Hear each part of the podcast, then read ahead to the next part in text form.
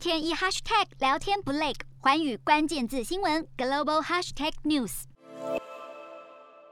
华尔街日报》指出，中国在明年二月四号即将举行冬季奥运，但是眼前其实面临了三大风险：第一，在冬天举行；第二，在中国举行；第三，六周后就要举行。近期中国疫情急剧升温，中国希望在冬奥前零容忍的封锁措施都要确实落实。二十三号的西安封城，让一千三百万人的城市进入封闭式管理。每户每两天只能一个人外出采买生活用品，其他人一般都不能外出，堪称二零二零年武汉封城以来最严格的一次。加上有德国病毒权威的最新研究指出，中国国产疫苗对抗 Omicron 的效果差，令人担心。即便届时冬奥的参加选手还有相关工作人员采用隔离泡泡，不过到底能不能阻绝 Omicron 的扩散，都让冬奥充满变数。洞悉全球走向，掌握世界脉动，无所不谈，深入分析。我是何荣。环宇全世界全新升级二点零版，锁定每周三、周六晚间九点，环宇新闻 MOD 五零一中加八五凯播二二二以及 YouTube 频道同步首播，晚间十点完整版就在环宇全世界 YouTube 频道。